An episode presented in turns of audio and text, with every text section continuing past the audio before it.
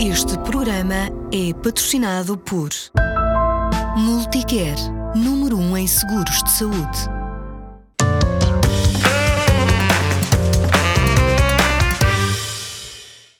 E por falar em saúde, sabe o que é a medicina de precisão e de que forma está a mudar a medicina no diagnóstico e também nos tratamentos?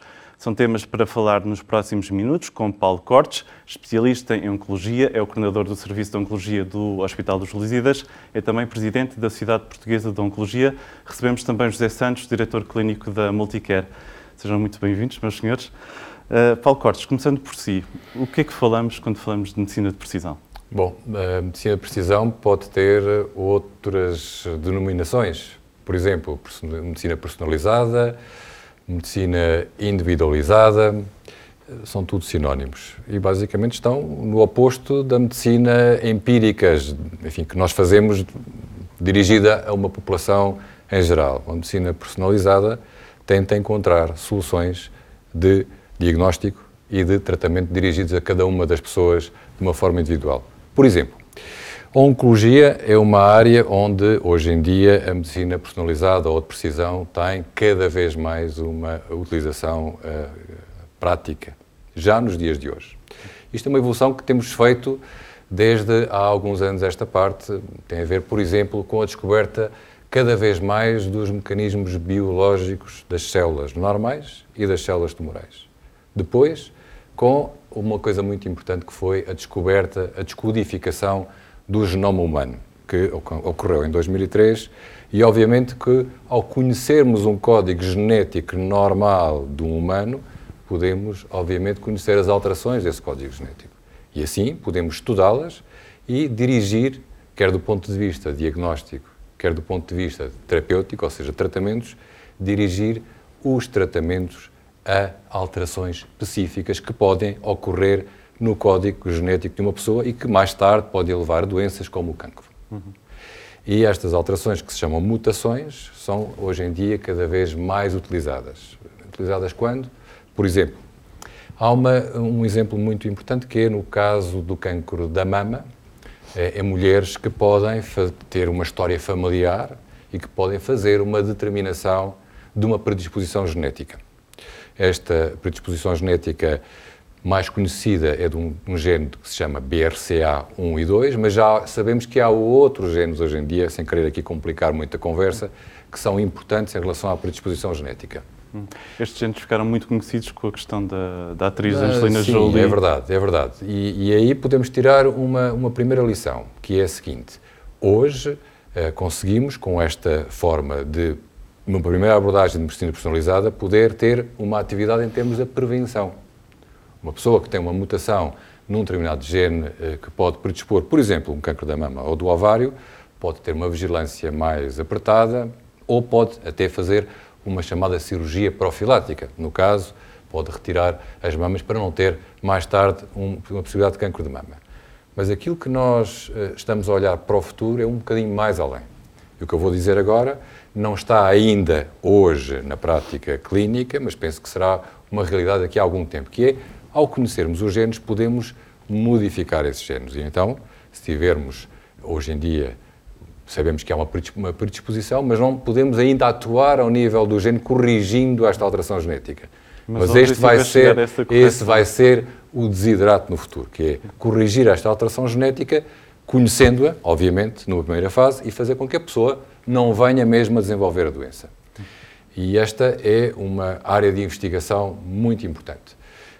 Uma outra área que já hoje em dia é utilizada e que, mais uma vez, utilizamos a parte da genómica, chamamos nós, é a avaliação do código genético, por exemplo, de células tumorais e que nos podem permitir individualizar certos tipos de tumores, saber os comportamentos e poder dirigir mais uma vez os tratamentos de acordo com estas alterações do código genético da célula tumoral. E, e isso já é feito, que... e isso já é feito, por exemplo, no cancro da mama, e uma área que está em grande desenvolvimento também é na área, por exemplo, do cancro do pulmão, em que houve uma enorme revolução. O cancro do pulmão era uma doença até agora mortífera, continua a ter era um quase impacto. uma sentença de... É verdade, continua a ter um impacto muito grande, mas hoje em dia nós, da mesma forma que no caso do cancro da mama não falamos do cancro da mama como uma entidade, mas com vários subtipos diferentes cá está a tal medicina personalizada ou de precisão, que tendencialmente cada vez temos mais na nossa prática clínica. Falamos de vários subtipos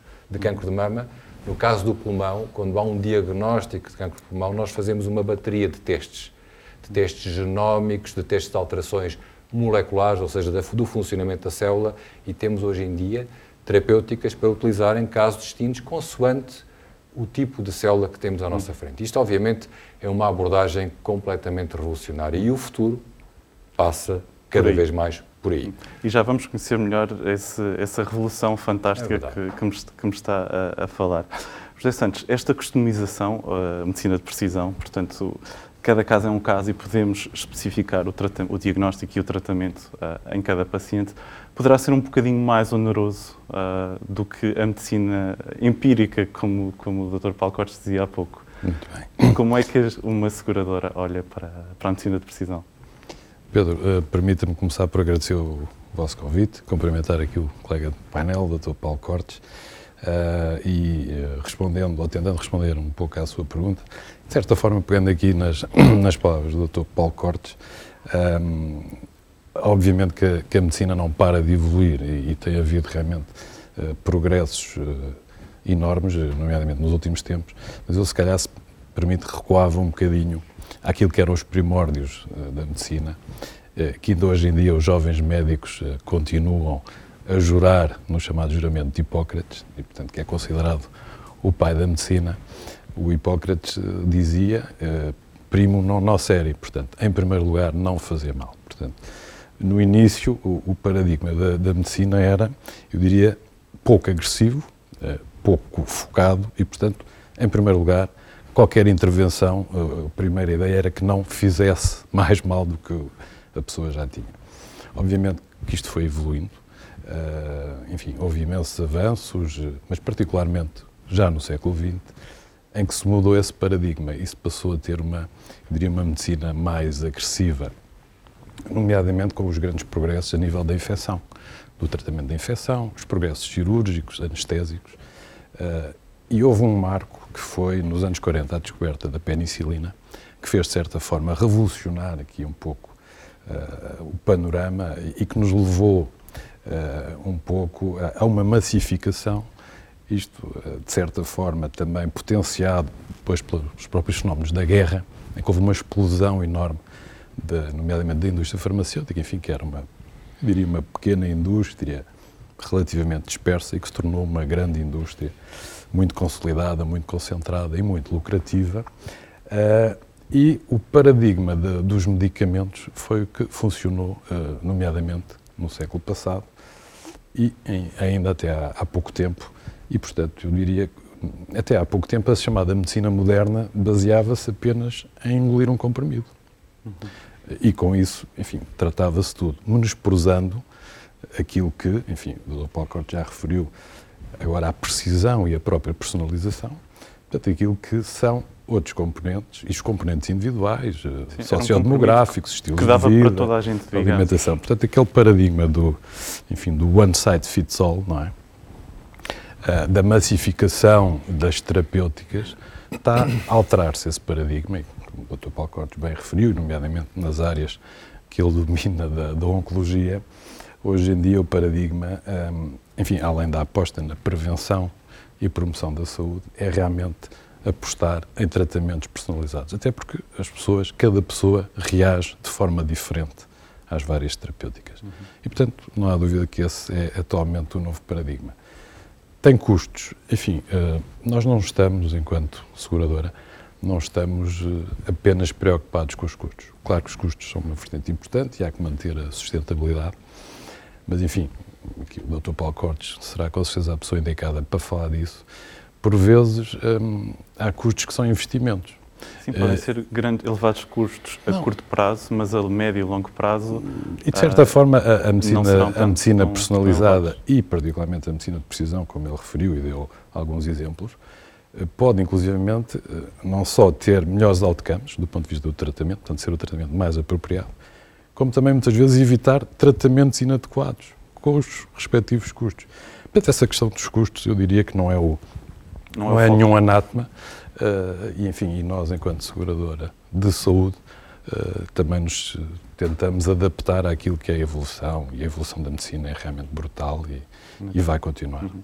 Dr. Paulo Cortes, é mesmo assim, um tratamento uh, customizado pode parecer muito caro a curto prazo, mas a longo prazo, de facto, uh, poderemos ser recompensados por termos optado por, uh, por esta estratégia. É verdade.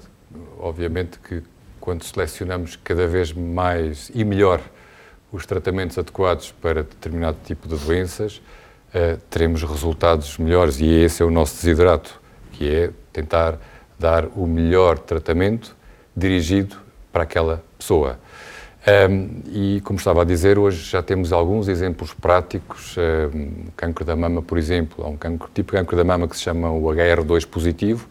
É uma história de sucesso dos últimos 20 anos. Uh, nós primeiro, este é um exemplo típico em que percebemos que havia um tipo de cancro que era mais agressivo na altura. Hoje, felizmente, não é. É uh, até tem resultados melhores do que outros tipos de cancro de mama. Percebemos qual é que era a alteração, o que é que era diferente, percebemos que havia ali uma alteração, mais uma vez, uma alteração genética que condicionava um comportamento diferente da célula e com a engenharia genética, mais uma vez, criou-se uma coisa que se chama um anticorpo monoclonal, que bloqueou um receptor que é o que estimulava o crescimento destas células e com isto hoje conseguem-se, mais uma vez, resultados fantásticos. E cá está um exemplo típico. Nós hoje determinamos por rotina se, se há ou não esta alteração, este chamado receptor HR2, e podemos, com isto, fazer um tratamento personalizado um, e, e, outros exemplos existem. Portanto, nós uh, hoje em dia não estamos já a desenvolver, um, a não ser em casos muito excepcionais, eu diria que quase pontuais, quimioterapia. Portanto, aquela estratégia de dar uma bomba que Sim, basicamente discriminava, discriminava uh, destruía de uma forma indiscriminada. Aliás, é interessante, pegando aqui nas palavras do Dr. José Santos, eh, alguns agentes de quimioterapia que foram usados em oncologia foram primeiro eh, testados como até antibióticos. Eh, tinham uma elevada toxicidade para antibióticos e encontraram o seu lugar no tratamento de cancros. Hoje em dia, o foco, o investimento e o desenvolvimento não é na quimioterapia indiscriminada, mas é cada vez mais nestas atuações que vão atuar de uma forma muito específica, quer em alterações moleculares das células, quer em alterações, como estava a explicar, genómicas. E isto vem a par e passo com alguns avanços, porque isto é como tudo, a tecnologia uh, avança em várias, em várias áreas, em vários domínios, e acaba por interligar-se. E, por exemplo, uh, descodificar, voltando atrás naquilo que disse há pouco, descodificar uh, o genoma humano foi uma tarefa que demorou décadas, começou mil, na década de 90, custou milhões de dólares e hoje em dia consegue-se fazer uma determinação eh, de um painel de genes uh, com um custo que cada vez é menor. E, portanto, os custos, voltando aqui atrás, estão com a massificação da tecnologia, com as plataformas digitais, aquilo que se chama uma sequenciação de nova geração, consegue-se ter resultados muito rápidos e consegue ter resultados mais baratos. A tecnologia evoluiu e, ao evoluir, permite é o, o avanço do resto. Houve um investimento inicial muito grande. Muito grande no, e depois mais tarde, de como tudo. Os telemóveis no início eram o que eram e hoje em dia fazem fazem coisas fantásticas um, e portanto a e muito mais baratos do que eram e muito mais baratos do que eram ainda um, um, Apple, um telefone da Apple hoje em dia tem uma capacidade de processamento que é claramente superior a um supercomputador na altura dos anos 70, por exemplo, mas claramente superior e ocupava uma sala inteira. Estes avanços são todos importantes. Há um outro avanço que nós ainda estamos com grande expectativa para o futuro. Um, ainda estamos a posicionar um bocadinho, que é uma coisa que se chama a biópsia líquida, que é nós podermos, uh, ir tirando uma amostra de sangue, já o fazemos hoje em dia, isto já é utilizado na prática clínica, que é podermos tirar uma amostra de sangue e poder analisar se tem células tumorais ou não e avaliar as características da célula sem ter que fazer uma biópsia. Que é muito se mais que, Se bem que as biópsias continuam a ser importantes e as biópsias líquidas têm indicações muito precisas para casos muito pontuais, aquilo que nós não conseguimos ainda, e que, e que, mas que gostaríamos e que estamos a investigar para lá chegar, é mais uma vez tentar, numa fase inicial, com uma amostra de sangue, e mais uma vez o que eu vou dizer agora não está ainda, ainda não está na prática clínica, é completamente investigacional, portanto é completamente investigacional, mas é uma esperança para o futuro que se consiga determinar que a pessoa tem uma predisposição para vir desenvolver um, um, um tumor um mais tarde, de através de uma amostra de sangue. Mas isto ainda, se bem que às vezes os meios de comunicação social falam disso, ainda não estamos aí. Muitas outras Mas coisas já sublinhamos estamos. a palavra ainda porque esperemos que o mais rapidamente possível consigamos, gostaríamos, consigamos lá gostaríamos. chegar. José Santos, este, esta medicina de precisão também é um aliado ah, excelente no, na- no caso da prevenção e da promoção da saúde, que é também o papel da- das seguradoras. Não apenas a tal medicina de tratamento e, de, e de- do pós, mas o antes cada vez mais importante. Claro, claro. Sim, como eu, como eu referi há pouco, enfim, o, o paradigma tem mudado eh, do chamado tratamento da doença para progredirmos para a prevenção e a promoção da saúde. Enfim, esse penso que é hoje em dia o paradigma aceito por todos os, os chamados stakeholders da, da saúde. E, enfim, como bem referiu o Dr. Paulo Cortes, a medicina de precisão é um dos aliados daquilo que, enfim, será uma definição um pouco mais abrangente da medicina personalizada. Portanto, no fundo, não só as pessoas têm uma predisposição genética eh, para ter determinadas doenças ou para responder a determinados fármacos, eh, como também têm os seus estilos de vida, enfim, o seu contexto sociodemográfico. E tudo isso conta. Portanto, no fundo, cada caso é um caso. Eh, são conhecidas as, as respostas variáveis a, a, em certas doenças aos fármacos habitualmente usados. Um, asmático, nem todos os asmáticos respondem da mesma maneira aos antiasmáticos, nem todos os diabéticos respondem da mesma maneira. Nos casos particulares eh, da oncologia, que o Dr. Paulo Cortes referiu, isso é muito paradigmático. Uh, e, portanto, não há dúvida que tem que se caminhar cada vez mais para, para uma medicina mais personalizada e há, hoje em dia, uma série de ferramentas, nomeadamente estes avanços, na, na, enfim, na genética e na genómica e na sua própria acessibilidade. Nós temos feito um pouco esse, esse caminho e, portanto, achamos uh, que há que, que, atuar nos chamados determinantes da, da saúde. enfim, nós somos realmente uma seguradora de saúde, não uma seguradora de doença. Uh, e consideramos que todas estas ferramentas são aliadas. Agora, tem que, obviamente, ser, serem usadas na altura certa, uh, enfim, com, com, conta, peso e medida, e, e nomeadamente, uma série de, de, testes que alguns o Dr. Paulo Cortes já evocou, um, farão todo o sentido, mas terão que ser naturalmente dentro do contexto clínico e com a orientação clínica, e, e nós lá estamos para responder enquanto meros financiadores. Uhum. Dr. Paulo Cortes, uh, já percebemos que a medicina de precisão uh, é um paradigma novo, diferente, mas teve uma evolução uh, brutal, se me permite a expressão, no, nos últimos, pelo menos nas últimas duas décadas ou três sem décadas, dúvida, mais ou menos. Dúvida, fazemos, falamos cada vez mais do presente da medicina. Medic o, sem dúvida. Vai ser assim. Sem dúvida. claramente como já disse e reforçando, claramente esse já é um presente. Já é o presente e cada vez mais será o futuro. Eu queria referir uma outra área importante para dizer que, mesmo assim, ainda temos que fazer muito trabalho. Talvez os nossos espectadores tenham ouvido falar de uma coisa que se chama imunoterapia, que hoje em dia se fala imenso. E a imunoterapia nós, na Oncologia, designamos que, é mais, que foi o último pilar que nós temos de tratamento agora para, para as doenças oncológicas. Basicamente, o, que a imunoterapia faz, uh, e faz, em alguns casos, coisas magníficas em termos de resultados, é estimular o nosso próprio sistema imunitário para lidar contra a doença. Mas aqui uh, ainda temos trabalho para fazer em relação a, a poder prever de uma forma mais adequada, e este é um trabalho intenso que nós estamos a fazer, a investigar, ainda não conseguimos muito bem perceber quais são as pessoas que melhor beneficiam deste tipo de tratamento. Sabemos que há algumas que respondem de uma forma tão extraordinária, e eu tenho alguns casos de sucesso de pessoas com doenças muito avançadas oncológicas que responderam e, em alguns casos mesmo, nós já estamos a pensar uh, que conseguimos mesmo curar alguns casos de doenças muito avançadas com este tipo de tratamento. Mas sabemos que estamos a falar de cerca de 20 a 30% das pessoas. E, e, é importante, até porque são tratamentos dispendiosos, perceber, uh, e isso ainda não conseguimos, quais são as pessoas que beneficiam mais deste tipo de tratamento. E, e Portanto, perceber aquele, o padrão que pode levar aqui padrão, os outros, a, a, a prever, outras a prever e a, e, e a prever porque é que umas respondem tão bem e outras não. Cá está os fatores individuais uh, que ainda temos que, que, que perceber. Portanto, Uh, é importante salientar que, embora seja uma realidade, mas há, há, muitos casos que nós usamos um determinado tratamento dirigido, por exemplo, a uma alteração muito específica que sabemos que, que está, fazendo uma analogia, temos um interruptor que está avariado, podemos arranjar este interruptor e voltamos a ter luz. Mas nem sempre usar a mesma terapêutica, o mesmo tratamento numa, num determinado alvo vai ter o mesmo resultado. Portanto, há aqui outros fatores que, que obviamente vão ter um papel importante e que nós, dentro desta Estamos. caminhada para uma cada vez melhor personalização e precisão ainda estamos a desenvolver. A, estudar. A Dr. José Santos, só mesmo para, para terminar, felizmente o nosso tempo é curto e está, está mesmo a chegar ao fim.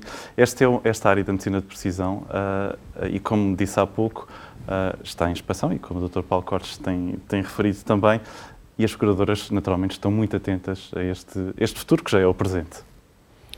Sim, enfim, reitero o que disse, o que disse há pouco, enfim, nós não, não estamos preocupados com o custo de per si, enfim, o que nós pretendemos é que os nossos uh, clientes, enfim, as pessoas seguradas na nossa companhia tenham os melhores cuidados possíveis e, portanto, temos um papel ativo em termos da própria promoção da saúde, enfim, disponibilizando algumas ferramentas de, do ponto de vista da, da prevenção e do chamado diagnóstico precoce, e estamos, obviamente, com, com aquilo que são os avanços da medicina e, concretamente, com a, a dita medicina personalizada e com a, com a, medicina de precisão.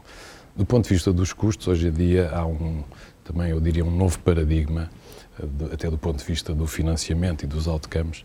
Uh, enfim, tem um palavrão chamado Value-Based Healthcare, portanto, a medicina, de certa forma, evoluiu daquilo que era a medicina baseada na evidência, portanto, na melhor evidência científica publicada, para agora o que se chama a medicina baseada no valor. Ou seja, e, e já foram aqui citados vários exemplos em que, eh, no fundo, não estamos a falar de um custo, estamos a falar de um, de um investimento. O que interessa realmente é que as pessoas tenham o melhor tratamento possível, quando adoecem, de preferência que não adoeçam, uh, e, que esse, e que esse tratamento dê o melhor resultado possível, o melhor outcome possível. É isso que é a medicina baseada no valor.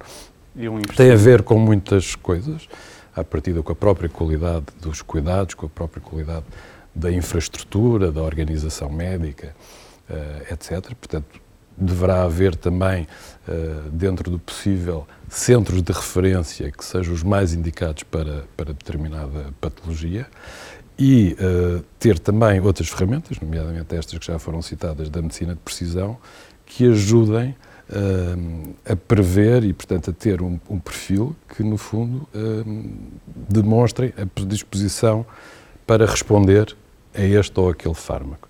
E, portanto, e, e... ter o melhor tratamento possível, ao melhor preço possível e até evitar, muitas vezes, custos desnecessários. Portanto, no fundo, penso que estamos a falar não só de, de boa medicina, de bons cuidados de saúde, como também de, de valor. E, e é isso que, que, penso que conta. e é sobre isso que temos estado a falar. Meus senhores, muito obrigado por terem vindo só fazer um comentário muito final, rapidamente. muito rápido, que é, tive a falar sobretudo de tecnologia. E a medicina personalizada é a medicina da pessoa. E a pessoa que tem uma doença tem que ser, não podemos nunca esquecer, além da tecnologia, a parte da humanização dos cuidados. E isso é absolutamente fundamental na medicina personalizada que nós queremos para o futuro. E essa é a melhor dupla, a tecnologia é. ao serviço do homem. Sem dúvida. E os cuidados centrados na pessoa. Muito obrigado, meus senhores. Até uma próxima oportunidade. Obrigado.